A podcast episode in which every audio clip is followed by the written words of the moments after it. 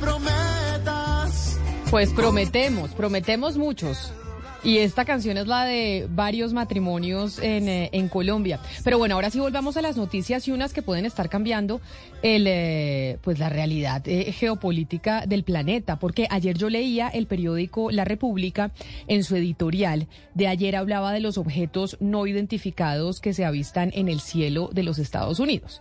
Esto ha sido pues una novela Mariana y Gonzalo. Entonces hagamos eh, recapitulación de los ovnis, objetos no identificados que se han derribado en, eh, en el cielo eh, norteamericano. Primero tuvimos los globos chinos entonces, que ahí estamos todavía sin saber exactamente si realmente los globos se estaban utilizando para temas meteorológicos o no, o si se estaban utilizando para espiar o no. Pero después, en una rueda de prensa, un eh, militar norteamericano salió a decir que habían derribado objetos no identificados que podían ser terrestres o extraterrestres.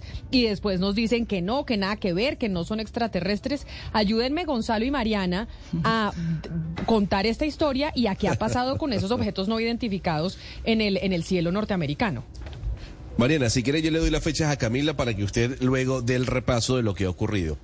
Eh, a ver, Camila, lo primero fue lo que usted mencionó, ¿no? El globo chino. El globo chino fue visto eh, de alguna u otra forma a finales del mes de enero, pero fue derribado el 4 de febrero.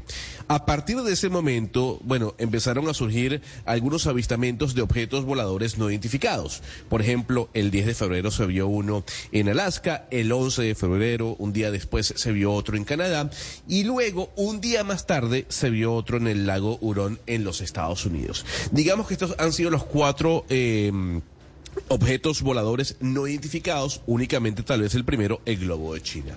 Ayer el portavoz, Mariana, del Departamento de Defensa de los Estados Unidos, el señor John Kirby, dijo, oigan, es que no hay ningún tipo de indicación de que esto se trate de una actividad extraterrestre. Estamos analizando los restos, al menos, de los eh, aparatos que hemos derribado, a ver de dónde son. Sí, digamos que sí, él dijo, dejó muy claro que no eran, eh, o pues que no creían, no hay ningún indicio de que sean unos eh, eh, objetos no identificados manejados por extraterrestres.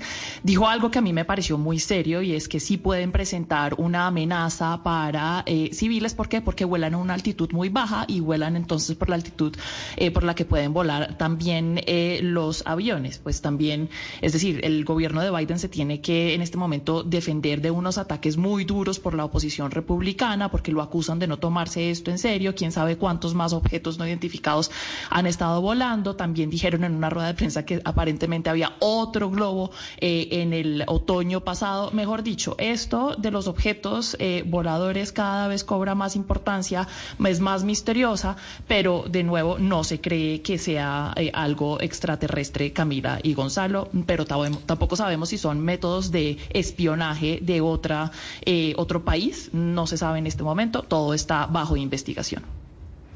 No obstante, Camila, por aquel año 2014-2015 se hizo muy popular un video, un video en el que un piloto de la Marina estadounidense captó la actividad de un objeto volador no identificado. Ese video, ese audio fue mundialmente noticioso. Bueno, pudimos ver especiales en 60 Minutes, especiales en el New York Times, en fin. Y quiero que escuche cuál fue la reacción de ese piloto que iba en ese avión de la Marina estadounidense al ver ese objeto volador no identificado.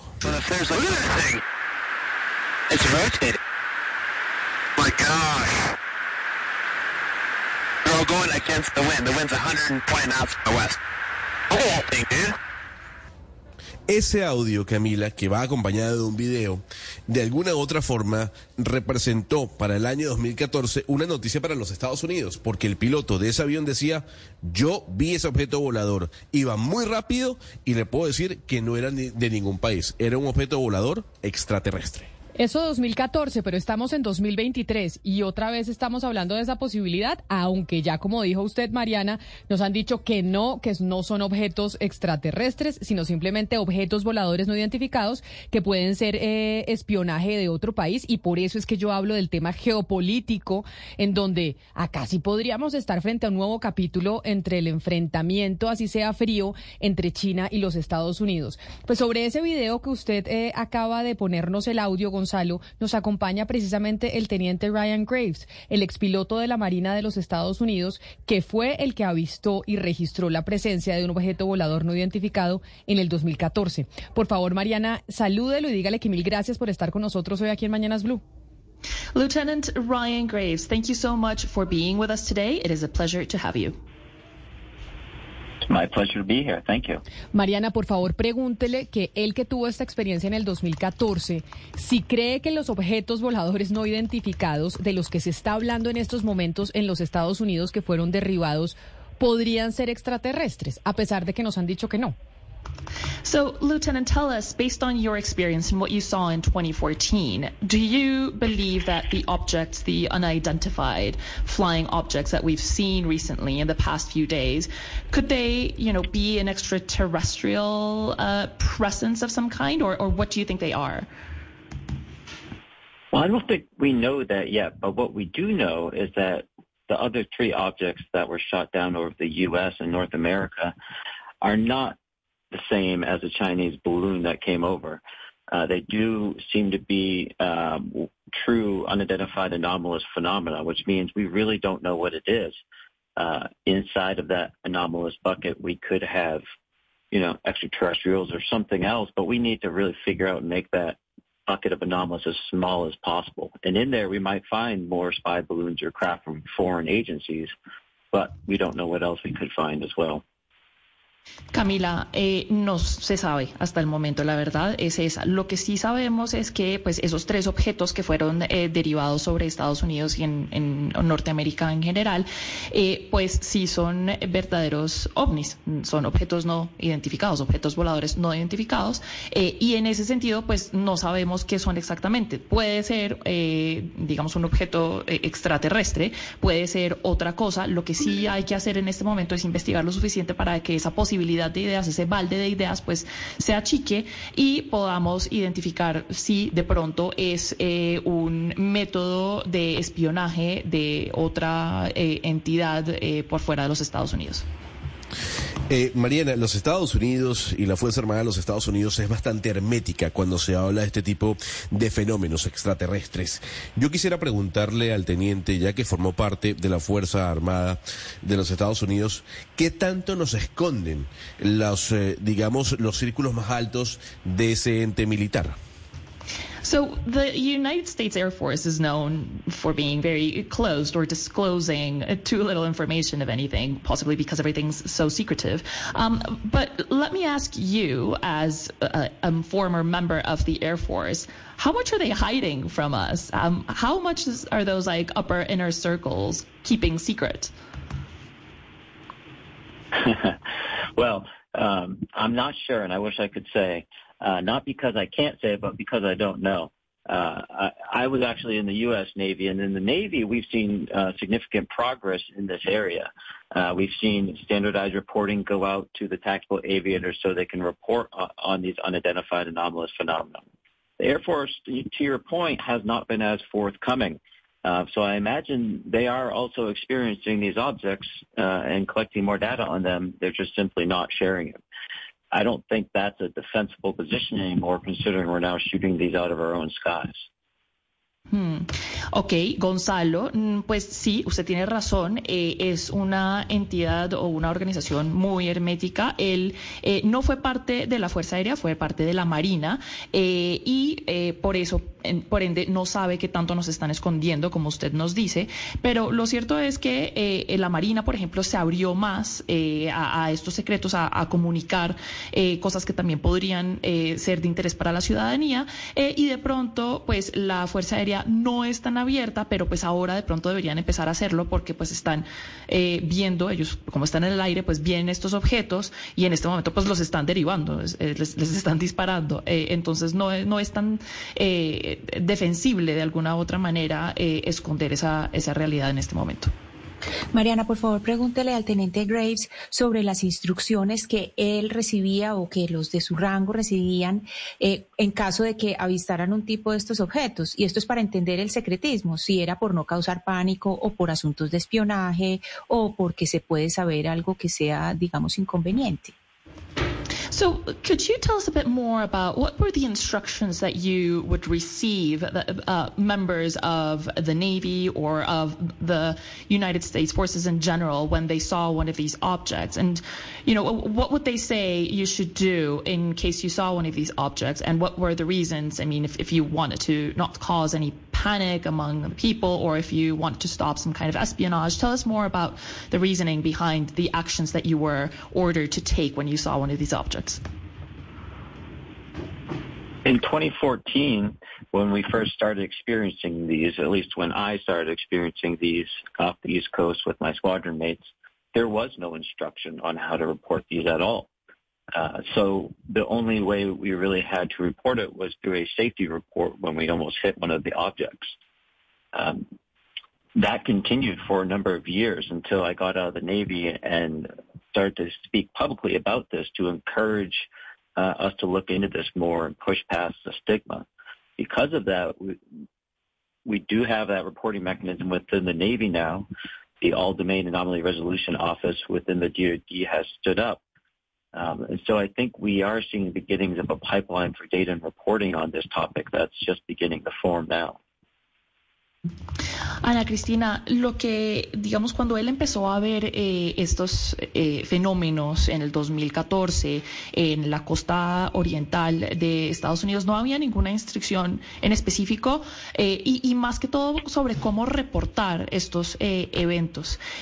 lo único que ellos hacían era, digamos, hacer un informe de seguridad, que pues no era un informe como muy detallado, y eso continuó durante muchos años hasta que eh, nuestro invitado se salió de la Marina y empezó a hablar públicamente de este tema y él dice que desde ese entonces el mecanismo para reportar este tipo de incidentes eh, se volvió un poco más eh, robusto.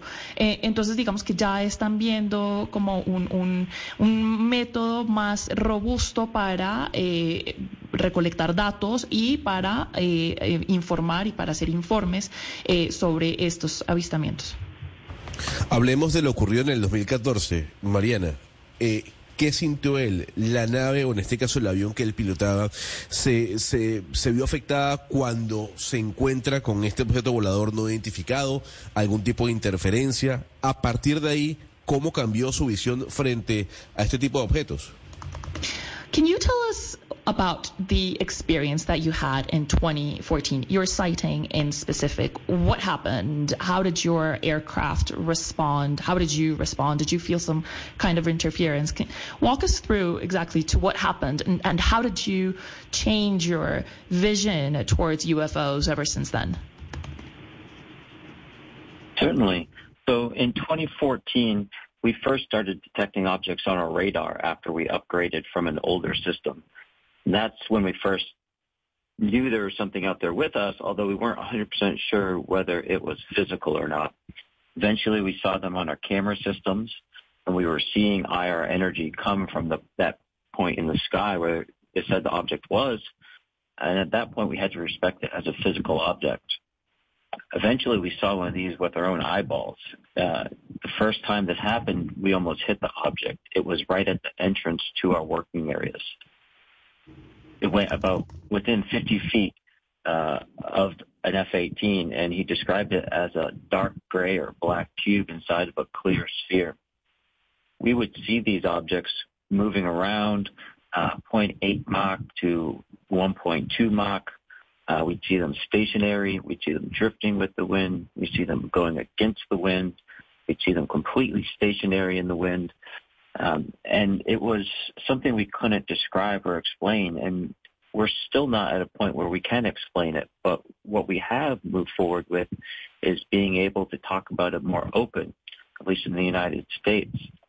Um, that's what's really different now. To help that, I've created my own podcast, Merge Podcast on YouTube, where pilots and scientists and innovators can talk about this in an open and scientific and rational way.